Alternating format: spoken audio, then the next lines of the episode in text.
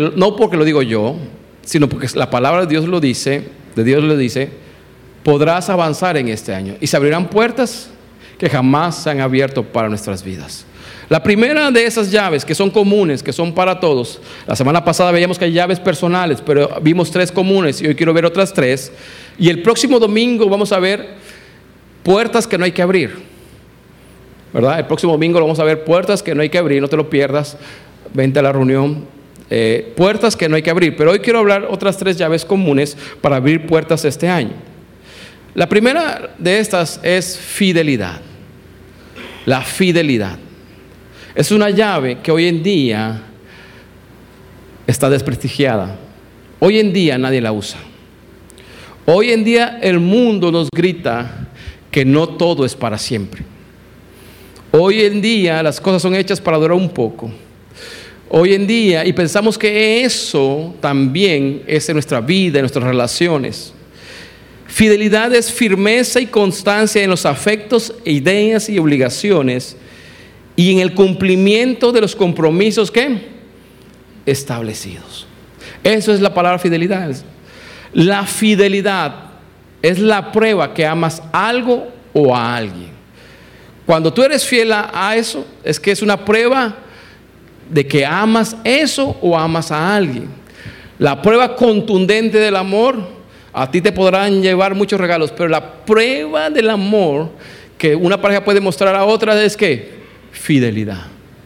Entonces, la fidelidad, y no tan solo en el matrimonio, la fidelidad a todas las promesas o a todos los compromisos que tú te hiciste con Dios es importante. Mira lo que dice la escritura en Mateo 24, 10 al 13. Los discípulos le preguntan cuáles son las señales del fin a Jesús. Y Jesús le contesta es esto, dice, en ese momento, cuando llegue el fin, Muchos perderán su fe, se volverán y caerán, traicionarán, se traicionarán unos a otros y se odiarán. Muchos falsos profetas aparecerán y se van a levantar. Y harán que muchas personas crean mentiras y que se engañen muchos. Habrá más y más maldad, o sea, pecado, ilegalidad en el mundo. Entonces la mayoría de las personas dejarán de mostrar su amor mutuo. El amor de muchos o de la mayoría, ¿qué va a pasar? Se va a enfriar. Pero aquellas personas que mantienen su fe, ¿qué qué? Perdurarán. Mantenerse firme o perseveran hasta el final. ¿Sé qué? La fidelidad te salva. Ahora, aquí está hablando de la salvación, de la eternidad, obviamente. Pero también ese principio lo podemos poner en nuestra vida diaria. La fidelidad te salva.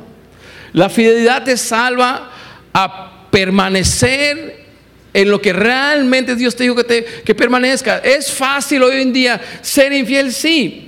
La fidelidad, en los principios de Dios te salvará.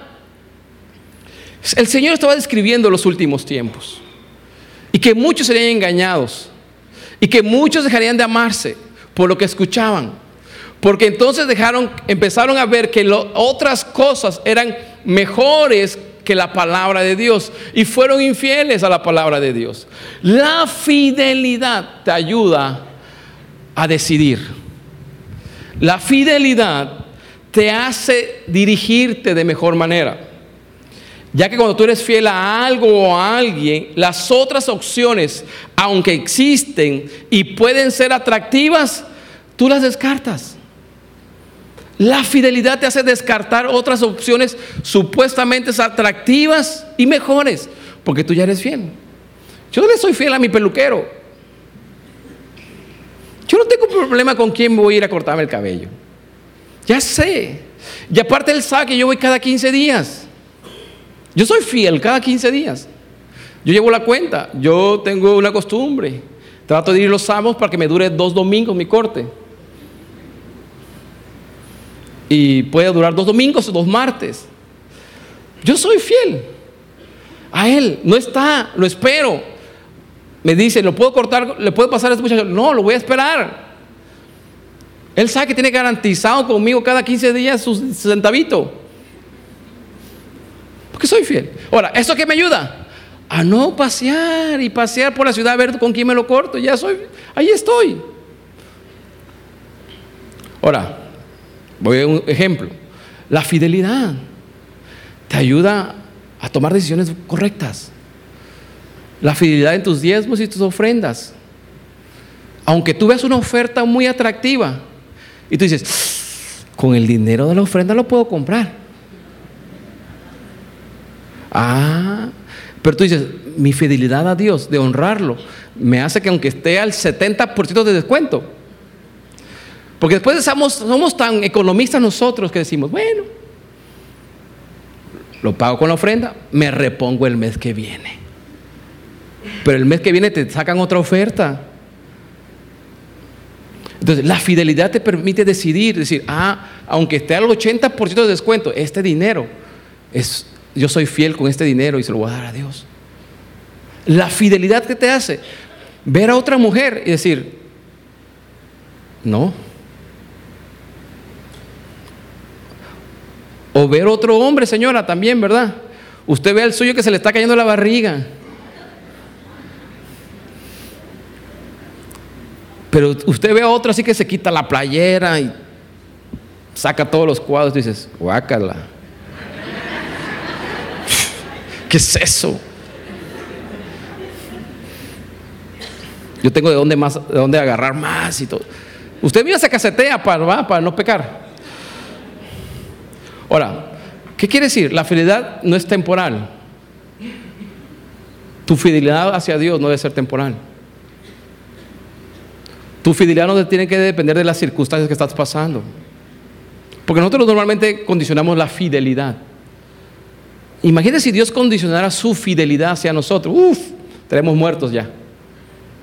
La fidelidad tiene su raíz en el pasado, se actualiza en el presente y se eterniza en el futuro.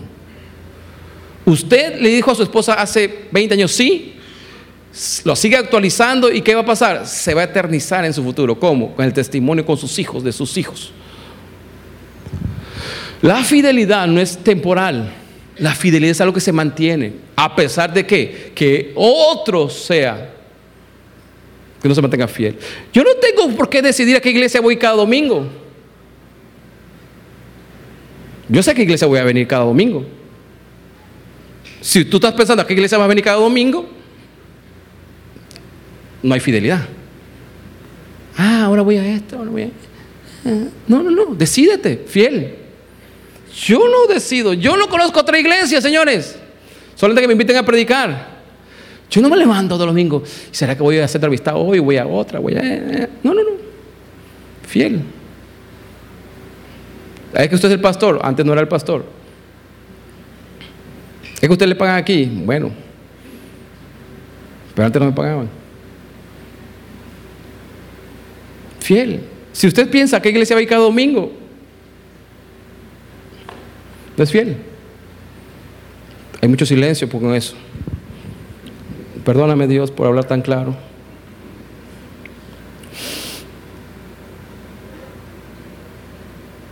La fidelidad te hace que te vuelva, que haya una libertad en ti. La fidelidad es liberadora. ¿Por qué?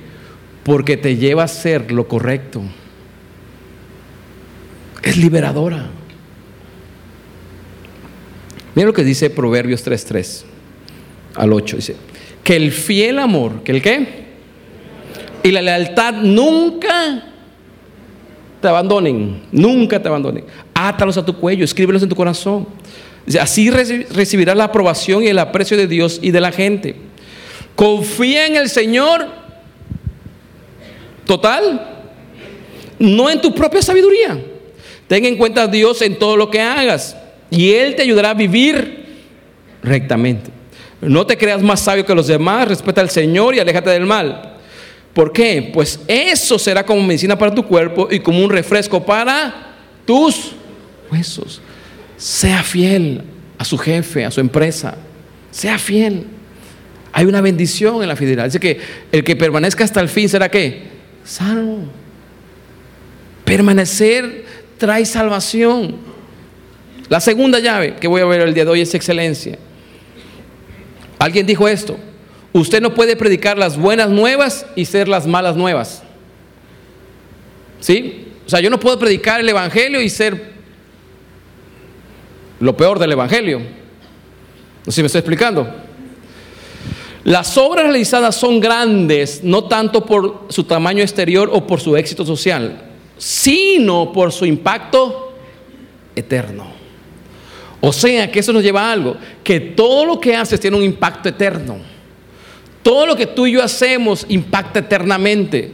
Por eso dice, todo lo que hagas, hazlo para el Señor.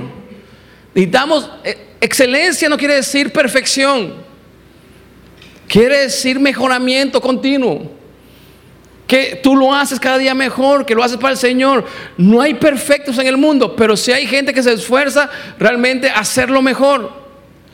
Somos lo que hacemos día a día, de modo que la excelencia no es un acto, sino un hábito. Al momento de medir nuestras obras como un impacto eterno y no como un éxito tan grande, le damos importancia a lo más pequeño también.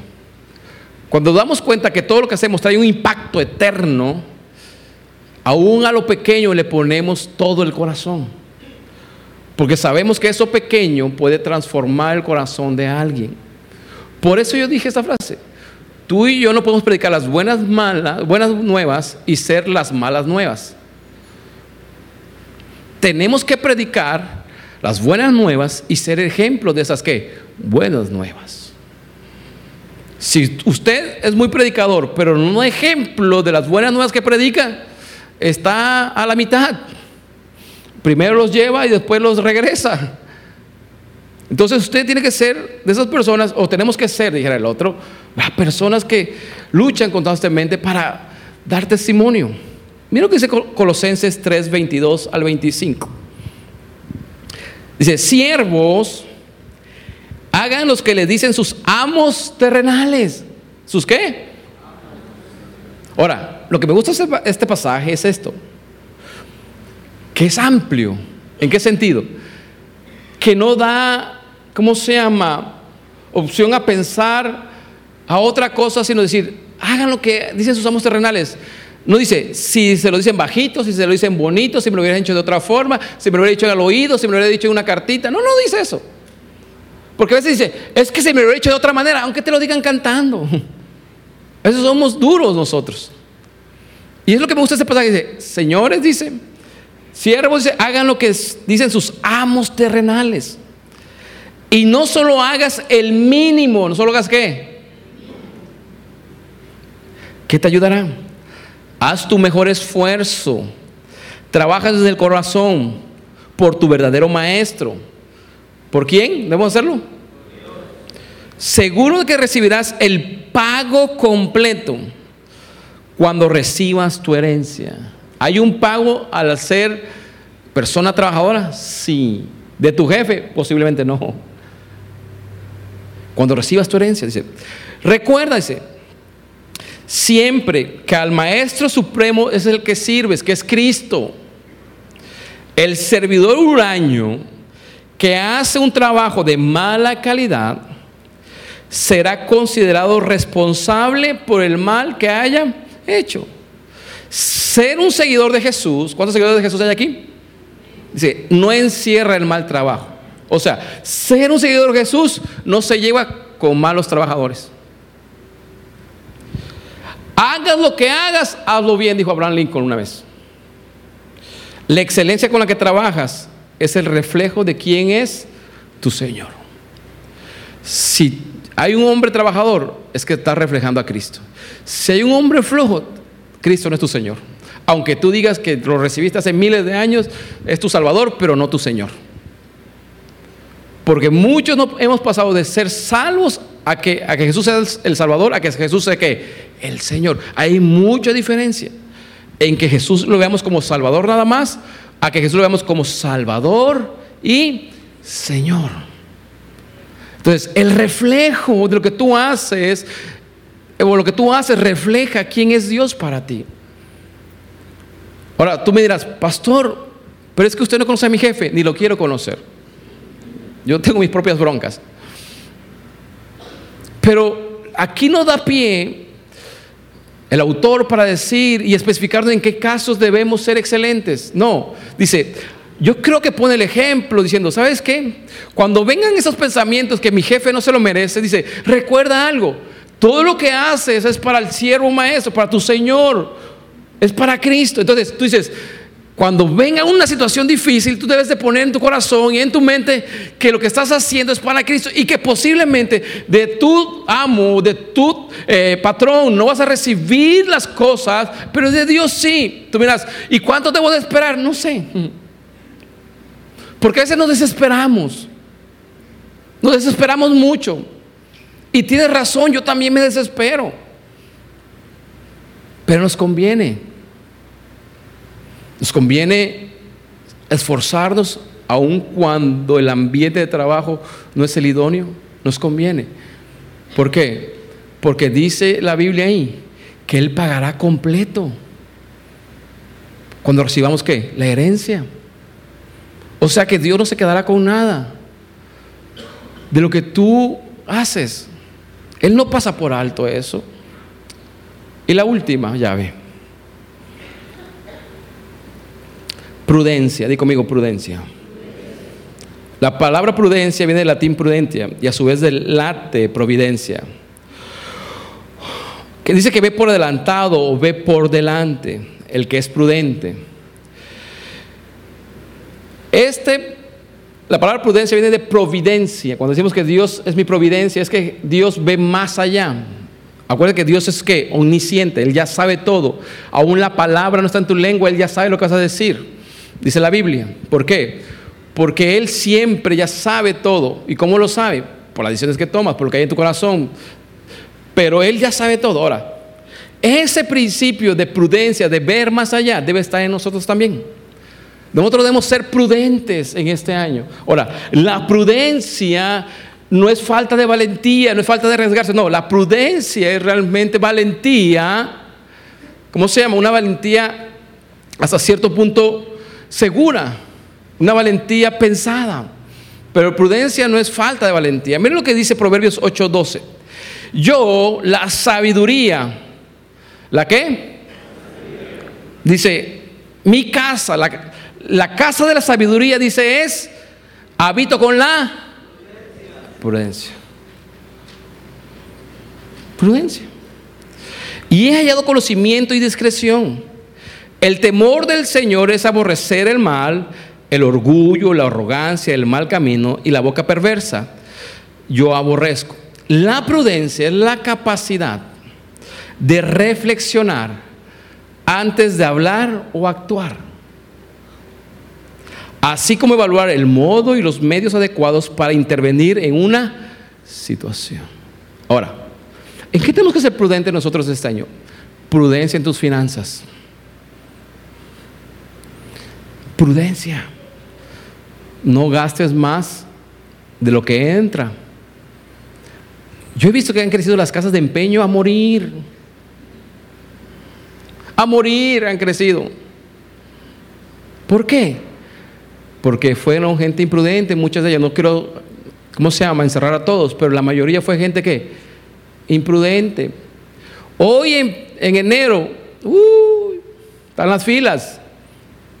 ¿Por qué? Porque en diciembre fuimos imprudentes. Ah, ya lo pago con el aguinaldo. Total, me dieron 45 días, después van otros 45 días, lo pago con el aguinaldo. Pero así dijiste, de que ibas a pagar todo con el aguinaldo y no te iba a dar. No, pero va a venir el bono de peinado, no que va a venir el bono de manicure, no que va a venir el bono de quién sabe qué.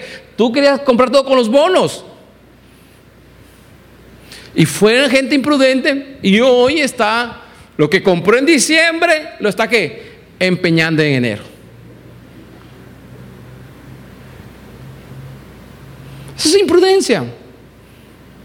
No importa si no estrenaste. Sé prudente. Mira lo que dice Proverbios 14, 15, dice. El simple todo lo, todo lo cree. No, hombre, cómpralo, ya después lo pagamos. Ahí vemos cómo lo hacemos, pero lo pagamos. Eso sería imprudente. Si no sabes cómo lo vas a pagar, eso de ya vemos cómo le lo pagamos, ese ya vemos, es que no sabemos cómo vamos a ver.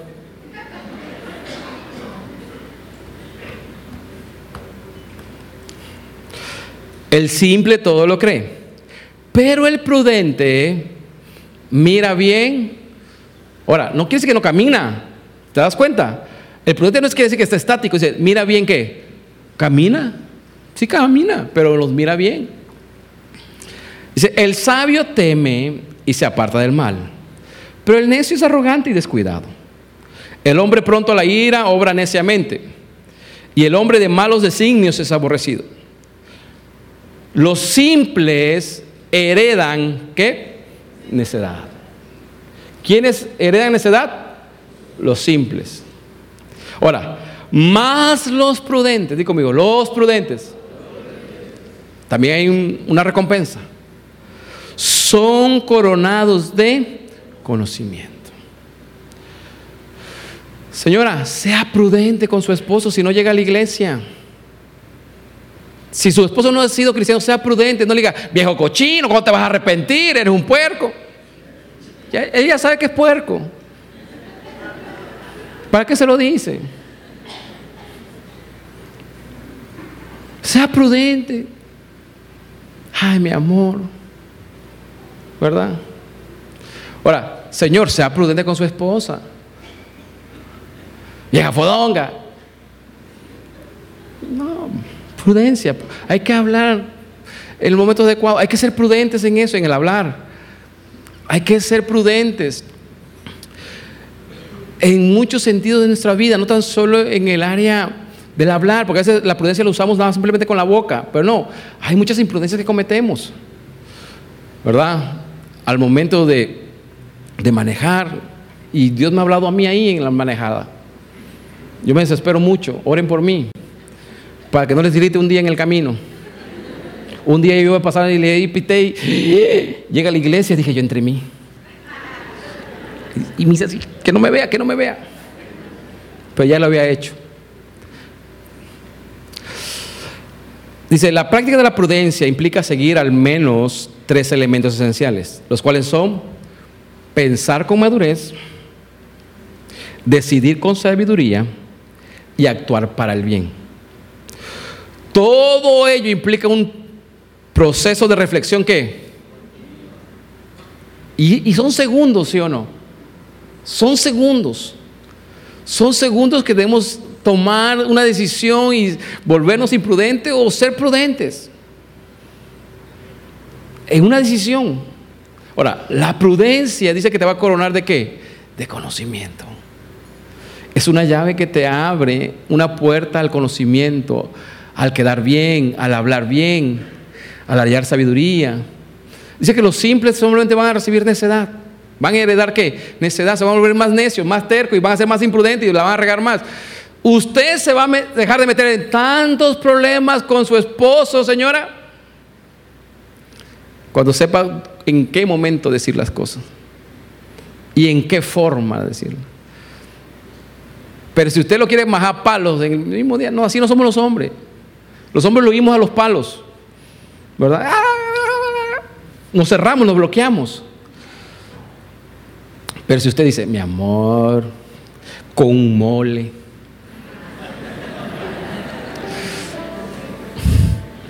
ya no vamos a mí. Con mole ahí, con unas tortitas hechas a mano por usted. E, esa semana me invitaron a comer mole, pero como estábamos en ayuno, tuve que romper el ayuno temprano. Usted pensaba que iba... y me acordé del mole ahorita. Seamos prudentes, prudentes financieramente, prudentes al hablar, prudentes en todos los sentidos. Ahora, tú dirás, realmente estos mensajes son para principio de año. Hoy los necesitamos más que nunca. La sociedad ha abandonado estos principios y se ha soltado el demonio. Y cuando hablo de demonio, generalizo. Se ha soltado la maldad. Porque estos principios han quedado, estas llaves han quedado de lado. Y hemos optado por los principios que nos dice la cultura hoy en día. Hoy estos principios leímos en la palabra de Dios que para los que no creen son que locura, pero para los que creemos en la cruz, para los que creemos en Jesucristo, estos principios, su palabra, mejor dicho, su palabra, es que potencia para nosotros. ¿Qué te quiero decir con todo esto? Lo que yo te quiero decir es que este año, si tú quieres tener el poder de Dios, practica la palabra de Dios.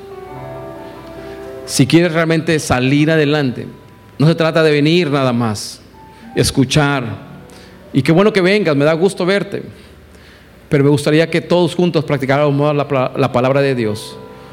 Porque cuando ponemos en práctica las palabras de, la palabra de Dios, realmente vemos los resultados en nuestras vidas.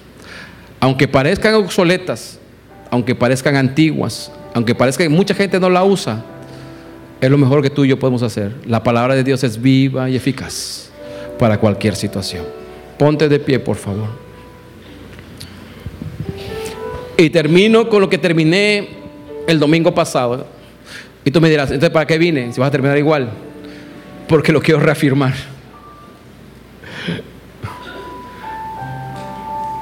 Jesús es la puerta de las ovejas. El que entrar en él será salvo. Entrará y saldrá y hallará pastos. Si tu máxima este año es conocer más a Jesús, todo lo demás con Él viene añadido. Jesús es el camino, la verdad y la vida. A veces decimos que Jesús basta, pero a veces buscamos otras cosas. Que este año tu máxima no cambie. Pase lo que pase, tu máxima no cambie de buscar más a Jesús. Jesús es la luz del mundo. Y si andas en Él, te alumbrará el camino que Él te ha trazado, dice Deuteronomio. Yo he trazado un camino para ustedes. El Deuteronomio 5:32 que leímos dice, yo he trazado un camino, sigan el camino que he trazado para ustedes. Y le da tres, tres resultados cuando seguimos el camino de Dios. Número uno dice, para que vivan. Número dos, para que prosperen. Y número tres, para que estén de larga vida y disfruten lo que yo les doy. Pero solamente eso sucede cuando seguimos el camino que Dios nos ha trazado. Este año la suerte no dirige nuestros, nuestro camino y jamás lo ha dirigido. Lo dirige tus decisiones. Decides actuar de acuerdo a la palabra o decides actuar de acuerdo a tus propios principios. No hay de otras cosas. Nada, lo que único que te digo es que al final de año asumamos nuestras responsabilidades como hombres o como mujeres. Es decir, yo no hice caso a la palabra de Dios y por eso tengo las consecuencias. Pero también podamos ser valientes. Gracias a Dios, fui valiente. Porque seguir los principios de Dios, no cualquiera. Mientras todo el mundo te dice que seas infiel, Dios dice ser fiel. Mientras Dios te dice, sé excelente tu trabajo, te dice, déjalo ahí. Mientras Dios te dice, dile lo que, de lo que se va a morir, sé imprudente. Dios te dice, sé prudente. Poner los principios de Dios en práctica se necesita valentía. Y por eso damos a Jesús. La ley fue dada por esto, para que nos diéramos cuenta que no éramos posibles de cumplirla. Por eso vino la gracia que es Jesús, para darnos el poder para cumplir la palabra de Dios. En tus fuerzas no podrás, y esas llaves las perderás.